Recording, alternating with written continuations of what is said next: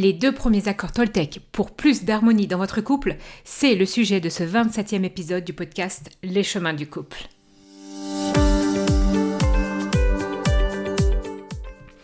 Le podcast Les chemins du couple est le podcast hebdomadaire qui permet aux hommes et aux femmes de trouver l'équilibre entre soi et l'autre dans la relation. Chaque semaine, j'aborderai avec vous les différents aspects de la vie de couple et des relations en général pour vous permettre d'être bien au quotidien et de mieux comprendre les différentes facettes de la relation de couple. À mi-chemin entre développement personnel et psychologie, ce podcast vous proposera un doux cheminement vers plus de bien-être, plus de paix, avec vous-même et dans vos relations de couple. Parce que tout est un apprentissage, y compris la relation à soi et aux autres, semaine après semaine, ce podcast sera à vos côtés pour améliorer votre quotidien et être vraiment plus épanoui.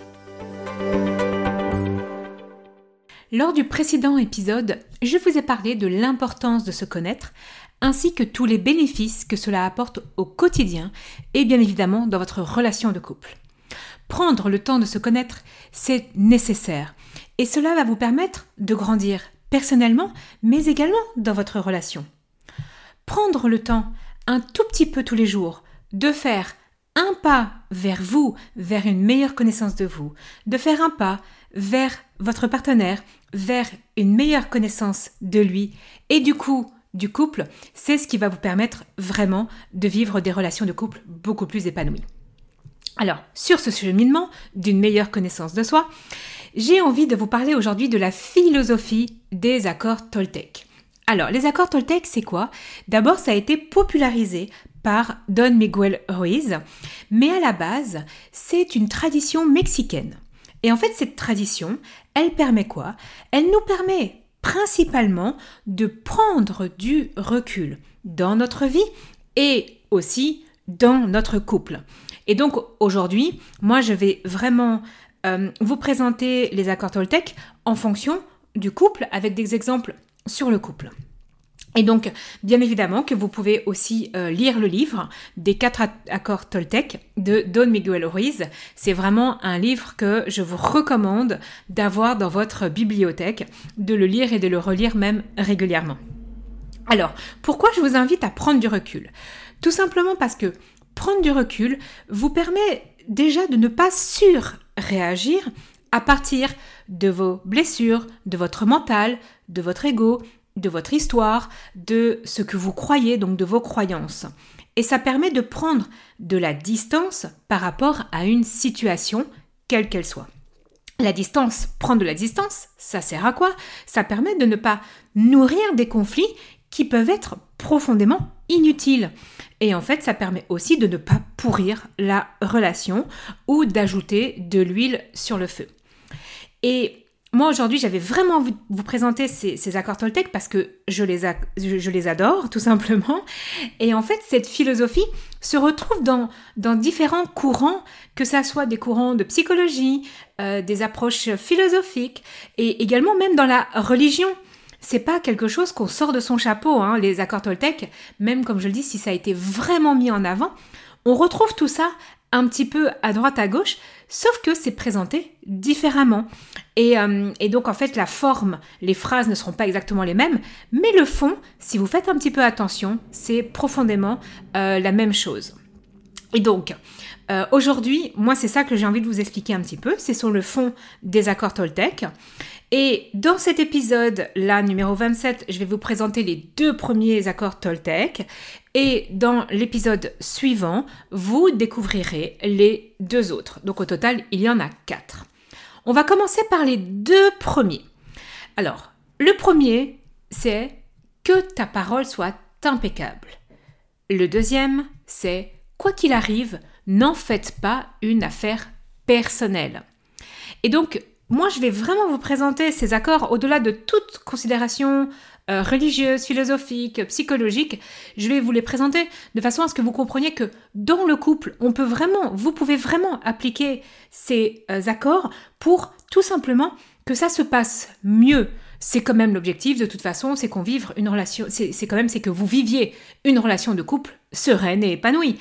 Euh, donc, essayez de les appliquer alors bien évidemment que par extension, vous pouvez l'appliquer au travail, avec vos proches, avec les enfants, avec, euh, euh, les amis. Donc voilà, c'est vraiment, euh, c'est ça qui, j'adore aussi dans les accords Toltec.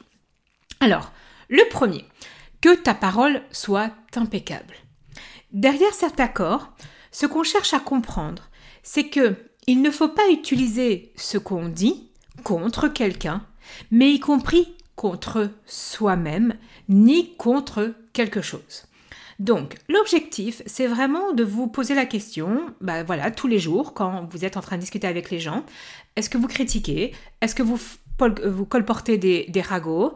Euh, Est-ce que vous parlez euh, de quelqu'un derrière son dos? Dans le couple, j'encourage vraiment régulièrement à appliquer ce principe. Car souvent, lorsqu'on commence à parler en mal de son ou sa partenaire, euh, ou de quelqu'un même envers son ou sa partenaire, en fait, on, dénigre l'autre, mais on se dénigre également. Et ça ne veut pas dire qu'on ne peut pas exprimer euh, ses besoins ou ce qu'on a vu et comment on se sent par rapport à une situation, mais c'est bien de dénigrer l'autre. Donc, je vais essayer d'éclaircir. Euh, si j'ai une amie qui euh, trompe son mari, voilà, je pourrais la critiquer, la juger et, donc vraiment dire, euh, mais en fait, c'est vraiment dégueulasse ce qu'elle fait, elle est, c'est une traînée. Enfin bon, voilà, on peut utiliser tout le genre de vocabulaire comme ça. Et donc je peux dire ça à mon mari. Mais en fait, je suis vraiment en train de colporter quelque chose. Mais je peux à la différence, c'est vraiment parler de ce que moi je vis. Ah bah tiens, tu sais, une telle, elle fait ça. Et en fait, moi, quand l'autre fait ça, voilà ce que je ressens. Et là, vous n'êtes pas en train de euh, critiquer l'autre, vous êtes bien en train de parler de vous. Et ça, c'est hyper important. Parce que parler de son ressenti, plutôt que de comporter des, des ragots, c'est prendre soin de soi. Et c'est pour ça que quand on critique quelqu'un, quand on, euh, parle de, quelqu'un derrière son dos, mais en fait on ne se fait pas du bien à soi parce qu'en fait on ne parle absolument pas de, de nous et de ce que nous ressentons. Alors, être impeccable, ça veut dire quoi? Ça veut dire ne rien faire contre soi-même. Lorsque vous êtes impeccable, en fait, vous assumez juste la responsabilité de vos actions. Mais vous ne vous jugez pas, vous ne critiquez pas non plus en fait. Ce qu'il faut comprendre, c'est que c'est pas dans l'idée d'être euh, impeccable dans euh, je dois pas faire d'erreur, hein. c'est pas du tout ça. C'est juste, oui, ne, pas faire quelque chose contre soi en fait. C'est vraiment ça. Et critiquer l'autre, c'est faire quelque chose contre soi. Parce qu'en fait, on ne prend pas sa responsabilité de ce que nous ressentons. On est en train de juger. Alors, ce qu'il faut savoir aussi, c'est que dans le monde, la médisance est devenue euh, une forme de communication vraiment euh, importante. Parce qu'en fait, pour beaucoup de personnes, c'est une façon de se sentir proche des uns et des autres. Parce qu'en fait, on se sent mieux lorsqu'on voit quelqu'un se sentir aussi mal que soi. Et il y a une vieille expression qui dit que la misère aime la compagnie et les gens qui souffrent en enfer ne veulent pas rester seuls. Donc, on sort de la médisance, on sort des ragots, on sort des critiques, et puis on va juste aller exprimer ce qu'il se passe pour soi. Et donc aujourd'hui, j'ai envie, à la fin de cet épisode, que vous réfléchissiez tout simplement au nombre de fois où vous avez médit la personne qui vous est la plus chère. Et en fait, le seul point de vue, le seul but que vous aviez inconscient, alors pour d'autres ça sera conscient, mais principalement inconscient, c'est qu'en fait les autres vous soutiennent. Vous avez été chercher l'amour de l'autre, le soutien de l'autre, en jugeant, critiquant, médisant une personne. Et regardez combien de fois du coup vous avez bien eu l'attention de l'autre. Et puis du coup, eh ben, on répond, on, répand du poison, du poison, et euh, en fait on, conforte son, son opinion intérieure. Mais en même temps, ce n'est que ce que vous vivez, ce n'est pas une vérité. Donc, votre opinion sur l'autre résulte de quoi? De vos croyances, de vos histoires, de vos blessures, de votre propre monde intérieur. Et donc, quand je crois des choses, je vais le partager aux autres, mais ce n'est pas une vérité. Et surtout, je cherche à ce que l'autre adhère à mon point de vue. Donc, que ta parole soit impeccable, c'est l'idée derrière ça, c'est que vraiment vous utilisiez justement votre parole, pas pour ne pas euh, donner votre point de vue, votre idée, vos ressentis face à une situation, mais que vous puissiez plutôt partager votre amour. C'est ah mais tu sais j'aime beaucoup celle-là. Par contre je me sens pas à l'aise quand elle fait ça. Mais c'est juste vous parler du ressenti. Et dans le couple, on oublie ça. On a tendance à parler des autres, ce que font les autres, ce que font les enfants, mais on ne parle pas de ce qui se passe pour nous. Donc ça, c'est vraiment le principe du premier accord Toltec que je vous invite et encourage à appliquer au quotidien. Maintenant, voyons le deuxième accord, Toltec. Quoi qu'il arrive, n'en faites pas une affaire personnelle. Alors, celle-là, elle est souvent difficile pour beaucoup de personnes et pourtant en couple, j'essaie vraiment de la travailler et d'accompagner mes clients sur ces prises de conscience parce qu'on fait de tout une affaire personnelle et euh, c'est euh, la société, pareil, l'éducation qui fait ça. Et donc, il faut qu'on en sorte. Donc, ça veut dire quoi concrètement? Vous n'êtes pas responsable de ce que font les autres. On en revient tout simplement au principe de responsabilité. Je suis responsable de ce que je pense, ce que je dis, ce que je ressens, ce que je fais, mais je ne suis pas responsable de ce que l'autre pense, ressent, dit et fait. En fait, chaque personne vit dans sa propre vision des choses, dans son monde intérieur, dans ce qu'on se raconte à l'intérieur de soi, des histoires, les petites voix. On vit là-dedans, on est là-dedans. Et il est important de comprendre encore plus dans le couple que votre vision du monde est totalement différente de la vision du monde de l'autre et donc de votre partenaire. Par exemple, lorsque vous choisissez de prendre personnellement une critique, alors vous partez du principe que l'autre sait exactement ce qui se passe à l'intérieur de vous. Mais bien sûr que non. L'autre ne fait pas des choses pour nous faire souffrir, en tout cas dans 95% des cas. On va, on va exclure euh, les personnes vraiment, euh, euh, les pervers narcissiques ou les, pathologies qui, qui, cherchent à faire du mal aux autres. Hein. Mais en fait, si, si, si l'autre, par exemple, on va dire dans le couple, n'a pas, n'a pas rangé euh sa tasse, c'est pas parce qu'il vous manque de respect dans son monde. Vous, vous le vivez peut-être comme ça. Et c'est ok parce que c'est ça du coup à aller voir. Mais lui, c'est pas son intérêt, lui ou elle. Hein. C'est pas son intérêt. Lui, c'était gagne temps. Je gagne du temps, je le laisse comme ça. Et ça, c'est important de prendre du recul pour ne pas prendre les choses personnellement. On va prendre un autre exemple.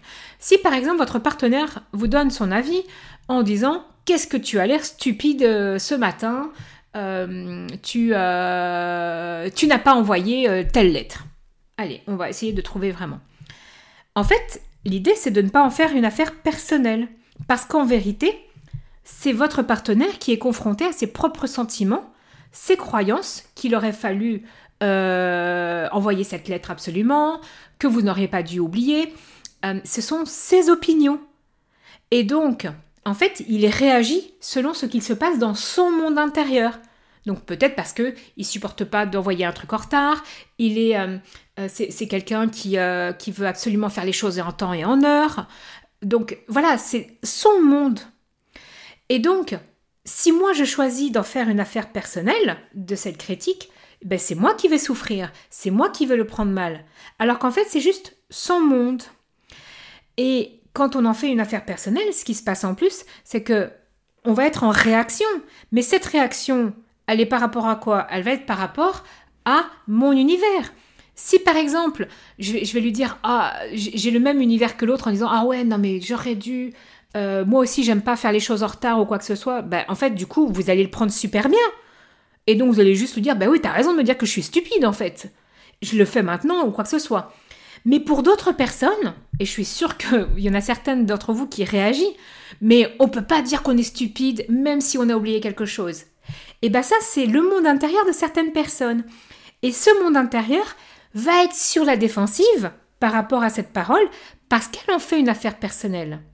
Et en fait, qu'est-ce que vous allez faire? Vous allez défendre votre monde intérieur, vos croyances, vos valeurs, votre avis. Et c'est ça qui provoque des conflits, c'est lorsqu'on veut à tout prix défendre son euh, monde intérieur et, et donc combattre l'autre.